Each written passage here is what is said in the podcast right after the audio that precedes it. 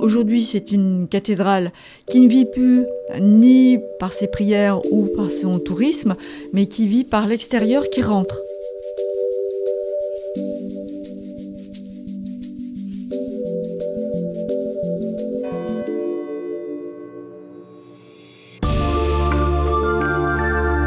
Au cœur de Notre-Dame, une série de podcasts par Passion médiéviste.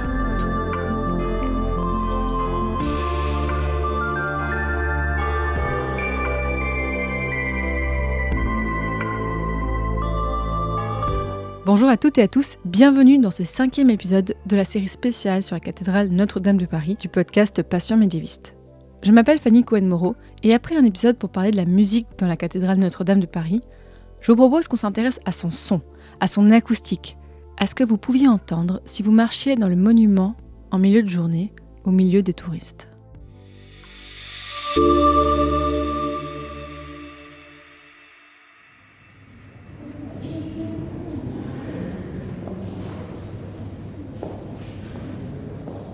Je m'appelle euh, Mylène Pardoen, je suis archéologue du paysage sonore et je travaille à la Maison des sciences de l'homme de Lyon-Saint-Étienne. Je fais souvent les trajets pour venir sur Paris, voir euh, Notre-Dame, l'écouter. Avec Mylène Pardoen, je discutais début décembre 2019 de comment restaurer le son de Notre-Dame de Paris et elle racontait son rôle au sein de cette importante mission. Moi, je suis responsable et co-responsable, un co-coordinateur du groupe acoustique qui a été mandaté par le CNRS. Donc, un noyau de six personnes, deux responsables, moi pour le paysage sonore et un acousticien, Brian Katz, qui est à l'Institut Jean Leron d'Alembert, le laboratoire le, le, LAM. À nous deux, on va pouvoir étudier tout ce qui est sonore dans Notre-Dame. Notre mission, c'est voilà, l'étude, en gros, on qualifie d'acoustique, mais euh, c'est une acoustique euh, au sens le plus large qui soit. Avant l'incendie, quelles étaient ou quelles sont les particularités de l'acoustique de Notre-Dame? Bah déjà, c'est une acoustique avec une grande réverbération. Hein. Quand on tape dans les mains, ça va, on va entendre le son qui, euh, qui court très longtemps. Et d'ailleurs, pour euh, pallier à ça euh, et éviter, puisque c'est un lieu mixte, Notre-Dame, c'est un lieu de prière et c'est un lieu touristique, au sol, sur le trajet des, des, touristes, il y avait des, tapis pour éviter que le, le bruit des pas ne viennent perturber euh, la sérénité des lieux. Donc euh, l'acoustique, elle était, euh, elle était celle d'une église ou d'une cathédrale, c'est avec beaucoup de réverbération, là où on peut faire aussi des jeux acoustiques hein, par la suite quand on est compositeur. Vous avez fait beaucoup travaillé sur l'acoustique de Paris, mais vous avez travaillé aussi sur l'acoustique de Notre-Dame dans les siècles précédents Alors moi non. Euh, Brian Katz, lui, il a un modèle acoustique de 2013 qui servira de modèle de référence. Moi, j'étais pas très très loin de Notre-Dame, mais euh, j'ai plutôt travaillé sur le quartier du Grand Châtelet et le pont au change. Et j'avais quand même en prévision de, venir grappiller sur, euh, sur l'île de la Cité bonne opportunité ou mauvaise opportunité, bah, euh, seul l'avenir le dira. Quoi qu'il en soit, bah, voilà, le, travail que je fais moi sur le XVIIIe siècle autour de l'île de la Cité, on va dire, hein, pour faire euh, pour faire simple, eh bien, je peux le transposer, puisque ce sont des méthodologies, je peux le transposer pour, pour étudier autour de Notre-Dame à des périodes différentes, puisque là aussi, on est sur de la méthodologie.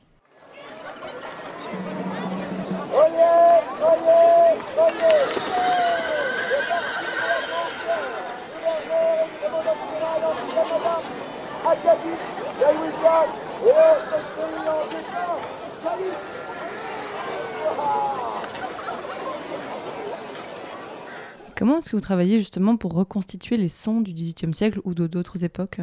Euh, Pas d'enregistrement, donc on est obligé de fouiller toutes les, toutes les sources qu'on a à disposition. Toutes les sources, c'est au sens là aussi le plus large. On a les sources textuelles et les sources iconographiques. Dans les textuels, on a tout ce qui est littérature, tout ce qui est presse, hein, tout ce qui est quotidien, quoi. Tout ce qui est euh, documents administratifs, les PV de, police. Nous avons également tout ce qui est euh, registre des, testaments, les devis des travaux. Tout ça, ça va nous donner un paysage sonore. Du côté du visuel, on a tout ce qui est tableau, tout ce qui est plan, tout ce qui est euh, gravure, objets du quotidien, parce qu'ils sont aussi très décorés. Hein. Donc ça nous amène des images sonores de l'époque. Après, c'est à nous à y déchiffrer, à faire ce gros effort intellectuel de se dire est-ce que c'est sonore ou est-ce que ce n'est pas sonore? Souvent c'est sonore, puisque comme ils n'ont pas les technologies pour enregistrer, ils nous laissent des traces de la sensorialité de l'époque. C'est pas que sonore, hein. c'est sonore, c'est olfactif, c'est enfin voilà, ça transparaît dans leurs documents, mais c'est une façon de lire le passé qui fait ressortir toutes ces, euh, zones-là qui, euh, qui aujourd'hui, euh, pour nous, contemporains, ne viennent pas de suite à l'esprit.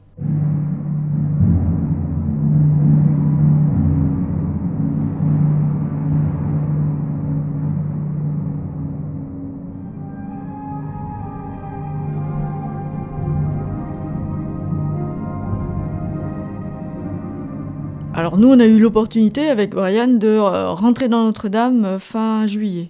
Euh, ce qu'il faut bien comprendre, c'est que, je vais vous sembler peut-être très très, très sèche, hein, sans, sentiment, mais on n'a que deux heures pour rentrer dans, dans Notre-Dame, donc on n'a pas la place de se dire, euh, de s'émouvoir, de se dire, oh mon Dieu, comment c'est euh. On a des sentiments, certes, mais ce qui compte avant toute chose, c'est prendre des repères, regarder ce qui se passe, qu'est-ce qu'on peut faire, qu'est-ce qui est changé. Donc voilà, on fait plutôt un bilan, un constat assez froid, et ensuite on peut passer euh, sur ce qu'on a peut-être hypothétiquement laissé ressenti à ce moment-là. Donc quand on est rentré, le grand changement, c'est la lumière. Notre-Dame était noire, était sombre. Aujourd'hui, elle est claire. La voûte s'est effondrée à trois endroits. Donc, euh, la lumière du jour rentre euh, dans Notre-Dame et il n'y a plus de vitraux. Donc là aussi, là où il y avait des vitraux qui étaient sombres, pas forcément parce que le vitrail était sombre par lui-même, mais parce qu'il était, euh, il, était entaché d'une pollution visuelle, les sons, ils rentrent, la lumière rentre. Donc aujourd'hui, c'est une cathédrale qui ne vit plus ni pour l'instant par ses prières ou par son tourisme, mais qui vit par l'extérieur qui rentre.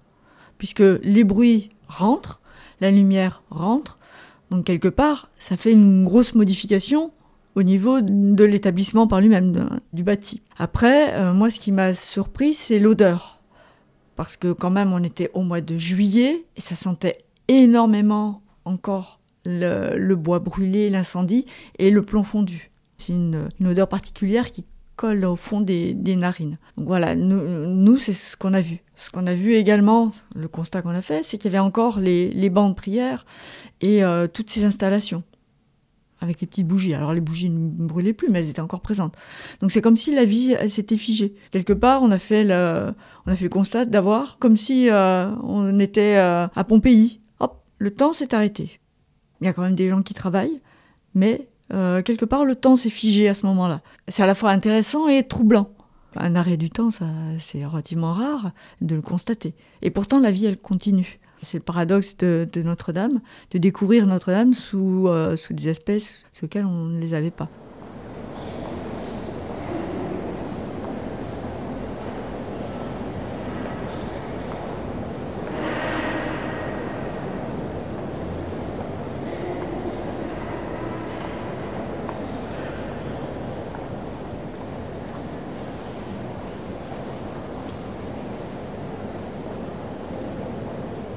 Parce qu'avant, on imagine bien le brouhaha qu'il pouvait y avoir un peu en continu. Et là, est-ce qu'il y a une forme de silence ou c'est juste une sorte, un autre bruit, un autre brouhaha qui a remplacé? Alors non, il n'y a pas de silence, puisque euh, même nous, quand on y est allé, il y, avait, des travaux. Donc systématiquement, il y a l'aspirateur qui fonctionne, enfin il y a un gros aspirateur hein, pour, euh, pour nettoyer les voûtes au-dessus. Donc euh, il, y a, tout le temps du bruit, mais pas le même bruit. Et on entend beaucoup plus le bruit de la ville, voilà. forcément. Les porosités de l'extérieur, elles sont plus présentes, puisqu'il n'y a plus rien pratiquement pour, pour les filtrer. C'est pas qu'il n'y en avait pas hein, avant. On n'y avait pas accès parce qu'on était focalisé par d'autres ambiances. En fait, nos, nos oreilles, vous êtes dans le son, donc nos oreilles, elles fonctionnent différemment. Quand on est dans une ambiance, on a notre oreille qui va chercher les sons et notre oreille qui capte l'ambiance. Et dans Notre-Dame, moi, à chaque fois que j'y suis allée, ce qui, euh, ce qui était très présent, c'était l'ambiance feutrée de Notre-Dame. Et on avait tout mis en œuvre, en tout cas tous ceux qui, euh, œuvraient pour la sérénité du lieu avaient tout mis en œuvre pour que cette ambiance feutrée, elle soit présente malgré le, public. Aujourd'hui, bah non, c'est un lieu de travail. C'est plus vraiment un lieu de, de, recueillement, de prière ou de visite, mais c'est un lieu de travail. Donc il y a le bruit des ouvriers et de toutes les machines qui sont autour. Lors de ces quelques heures où vous avez pu être à Notre-Dame, qu'est-ce que vous avez fait concrètement comme, euh, comme travail, à part bien sûr écouter?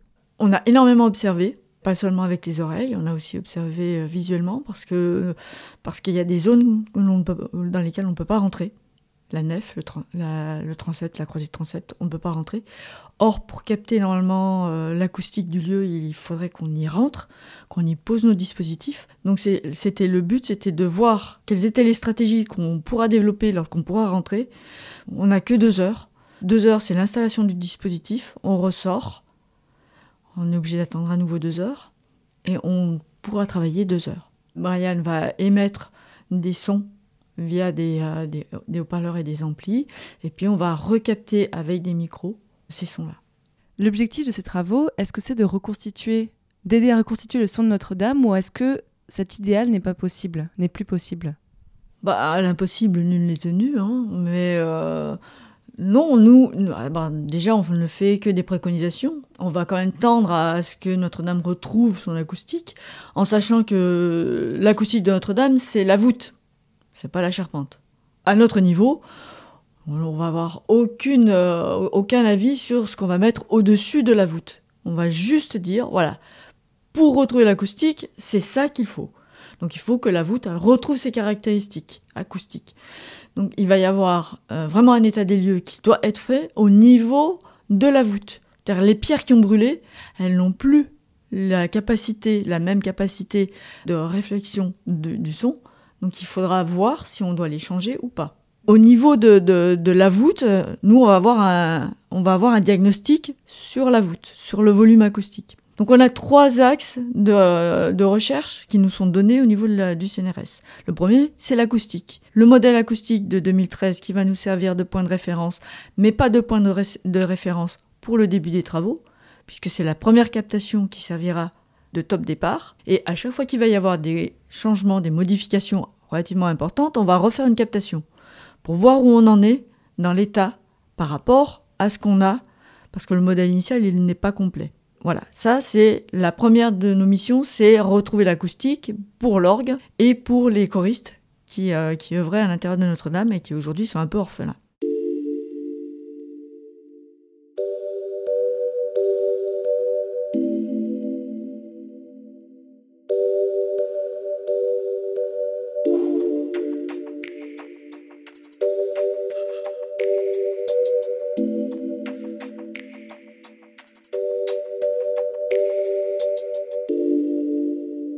Deuxième mission, c'est tous nos relevés acoustiques, on va les associer aux modèles virtuels visuels qui sont, eux, dans un autre groupe, qui est dans le groupe du numérique, avec euh, Livio De Luca. Donc on va travailler avec lui pour donner nos, données, hein, numériques ou pas, et associer nos, modèles pour que le visuel devienne aussi sonore. Donc un travail qui va se faire dessus sur la juxtaposition des deux modèle. Et la troisième, euh, le troisième grand axe, c'est tout ce qui est patrimonialisation euh, matérielle. Alors, ce que j'ai obligé de dire, c'est que pour le deuxième modèle euh, acoustique, là, moi, en tant qu'archéologue du paysage sonore, je vais intervenir, puisque Notre-Dame, c'est l'acoustique de Notre-Dame, ce sont les ambiances sonores de Notre-Dame, et ce sont les ambiances sonores extérieures à Notre-Dame. Donc, à partir du moment où on aura une date qui nous sera donnée, avant, par exemple, 1250 ou après, eh bien, on va avoir un gros travail de, euh, restitution des acoustiques et des ambiances qui viendront euh, avant 1250, parce que je pense que c'est le, moment où on a abattu le jubé. Donc il y a un jubé qui coupe en deux Notre-Dame. Donc un jubé, c'est euh, une paroi qui sépare les laïcs des moines et qui a une très forte incidence sur la propagation des sons c'est pas forcément un mur en dur, hein, ça peut être euh, quelque chose de, poreux, mais quoi qu'il en soit, ça a une incidence entre les deux. Soit parce que les rideaux sont tirés, soit parce que, comme à Brou, c'est quand même en, dur et c'est pas forcément en bois. On va faire en fonction de ce qu'on nous demande. Si on a du mobilier en plus, des tentures, des tapis, on va pouvoir les ajouter. Donc ça, c'est dans Notre-Dame. Et à l'extérieur, il ben, faut savoir que le parvis était beaucoup plus petit. L'urbain était beaucoup plus dense. Et comme il est plus dense, il y a beaucoup plus de bruit dans les rues qui vont euh, entrer dans Notre-Dame. Et donc la troisième partie, c'est la patrimonialisation euh, immatérielle, c'est-à-dire que euh, on a pour mission de capter tous les, les, acteurs qui œuvreront à la reconstitution de la restauration et la reconstitution de Notre-Dame. Moi, je, je dis actuellement, on est sur une bascule hein, au niveau de, de nos recherches. On n'est plus sur du quantitatif, mais bien sur du qualitatif. De l'humain, de la sensorialité, où ça devient plus complexe, puisque euh, il y a toutes les caractéristiques qui sont liées à nos personnalités et nos perceptions contemporaines, sur lesquelles on est obligé de faire un gros travail parce qu'on va chercher des perceptions dans le passé, sur lesquelles il y a très peu de, discours. Donc il, il faut réellement euh, faire fi de tous nos, nos référents contemporains et voir comment ça peut euh, sonner dans le passé. Le but, c'est de faire un espèce de grand vaisseau spatial, spatio-temporel, qui nous permette, par modélisation, de remonter le temps ou de se projeter. C'est-à-dire que comme ce sont des modèles virtuels, admettons qu'on veuille euh, adjoindre une nouvelle chapelle à Notre-Dame pour des raisons X ou Y, eh bien, euh, on va faire appel à notre modèle acoustique en disant bah, quelles sont les caractéristiques de cette nouvelle chapelle et est-ce que ça va avoir une incidence sur l'acoustique de Notre-Dame? On peut aller jusque-là. Là, faire vraiment euh, un grand voyage dans le temps, à la fois dans le passé pour montrer, pour faire écouter ce qu'ont pu entendre les personnes dans le passé, à la fois en tant qu'acteur, je peux être euh, choriste et voir ce que ça donne, je peux être euh, à l'intérieur et auditeur et voir ce que ça donne, mais aussi dans le futur. L'acoustique d'un lieu, il est lié à, son bâti, toutes nos parties, à nous. Sans les autres, on n'est pas grand-chose. Mais euh, à l'extérieur, là on est dans une pièce, mais à l'extérieur, il y a aussi une acoustique de rue. Donc voilà, l'acoustique, elle est présente partout, mais on ne le voit pas. Donc moi, je suis toujours... euh, Brian, il s'occupe de la bouteille, du flacon. Moi, je m'occupe du nectar qu'il y a dans le flacon. Tout ça, c'est pour le plaisir de nos oreilles.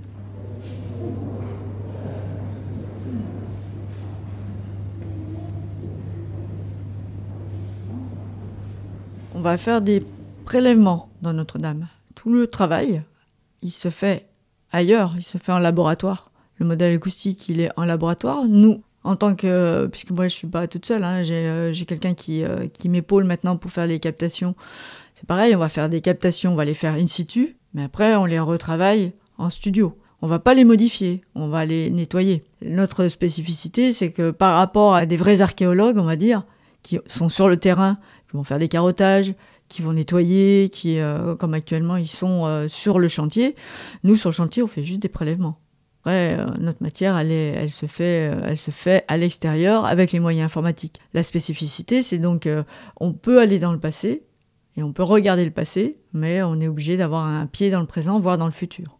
Alors, on a un premier mandat de 5 ans qui nous, est donné par le CNRS, qui a déjà nous a fait comprendre que ça durerait plus longtemps que les 5 ans. 5 ans, c'est pas forcément tenable.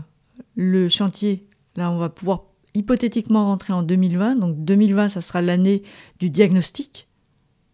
C'est pas l'année de restauration. Donc ça veut dire que la restauration ne débutera qu'en 2021.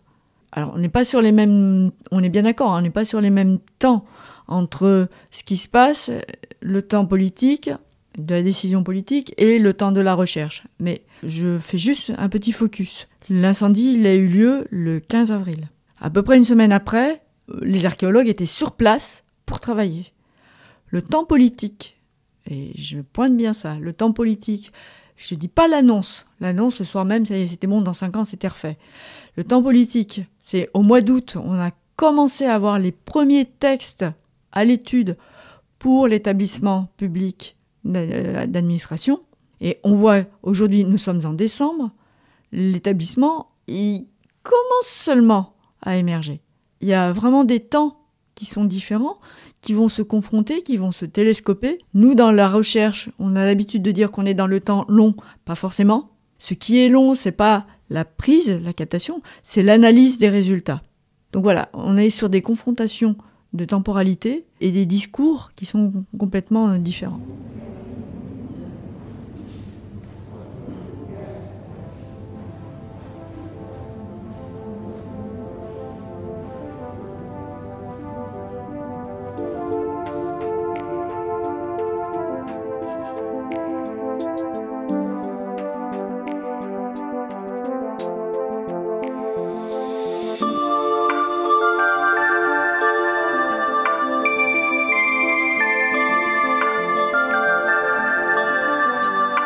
Effectivement, nous sommes sur des temps longs avec Notre-Dame de Paris. Depuis cet entretien, Mylène Pardoen a pu entrer de nouveau dans la cathédrale. Elle y travaille même assez fréquemment. Je vous mettrai dans la description de cet épisode et sur le site passionmédiéviste.fr des vidéos et des liens pour en savoir plus sur l'avancée de son travail. Et en effet, les travaux de restauration ont déjà bien avancé à l'heure où sort ce podcast en janvier 2021. Et d'ailleurs, ce sera le sujet du prochain épisode de cette série spéciale où nous retrouverons le doctorant Olivier Chalut. Merci beaucoup à Clément Nouguier qui a réalisé le générique de cette série, à Dean pour la magnifique illustration, à Jonathan le mec d'Osef pour le montage, et encore merci aux personnes qui soutiennent Passion Médiéviste sur Tipeee et qui ont permis le financement de cette série spéciale.